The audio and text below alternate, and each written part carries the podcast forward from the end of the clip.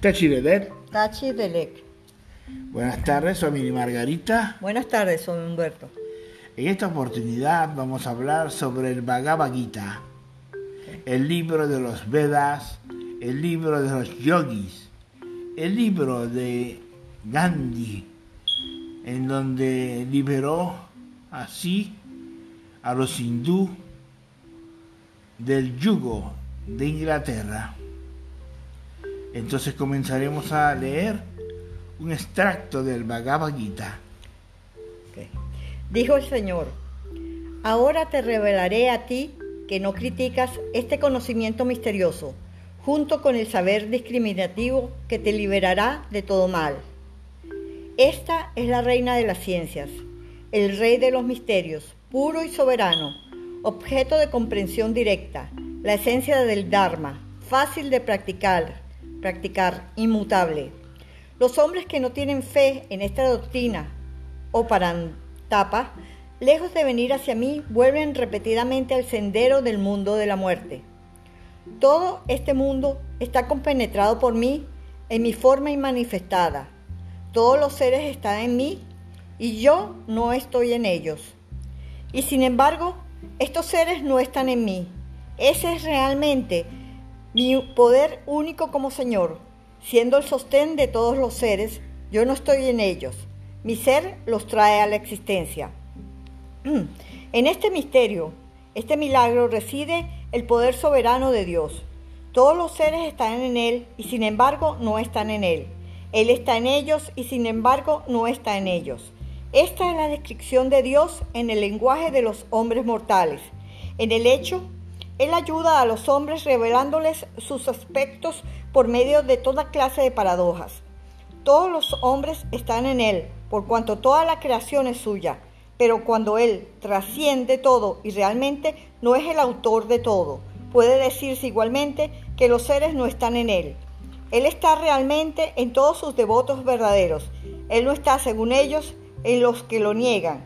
¿Qué es esto sino un misterio, un milagro? Dice el Bhagavad Gita. Ok, ok, ok, vamos a dejar hasta ahí. El Bhagavad Gita habla sobre el Dharma, habla sobre los misterios de Dios separado de los swamis y separado de los yogis, separado de todo hombre. Mas el hombre puede unirse a Dios, a esa fuente inagotable del Señor Krishna, más nosotros el pensamiento Zen vivimos autoperjudicándonos a nosotros mismos el no creer en dioses, ni yogis, ni swamis. Somos una unificación del universo entero, sabiendo que cuando nos colocamos en la postura de meditación, podemos afectar el universo benéficamente somos un ego sol, dando así cabida a todo yogi, a todo swami en esta controversia. Sí, Bhagavad Gita es muy, muy profundo todo. Eh, eh, según lo que he discernido, eh, habla un poco de que todo es creación de Dios, pero a la vez no lo es, porque aparte existen las personas que crean cosas. Y, yendo hacia el Zen, claro, Dios no es responsable de las creaciones de los hombres, entonces Él no tiene esa responsabilidad. Yendo al Zen, somos nosotros los creadores y somos los responsables de nuestras creaciones. Con un libre albedrío. Claro, por supuesto, con el libre albedrío. Y ahí ya entra el karma, el dharma y todo esto.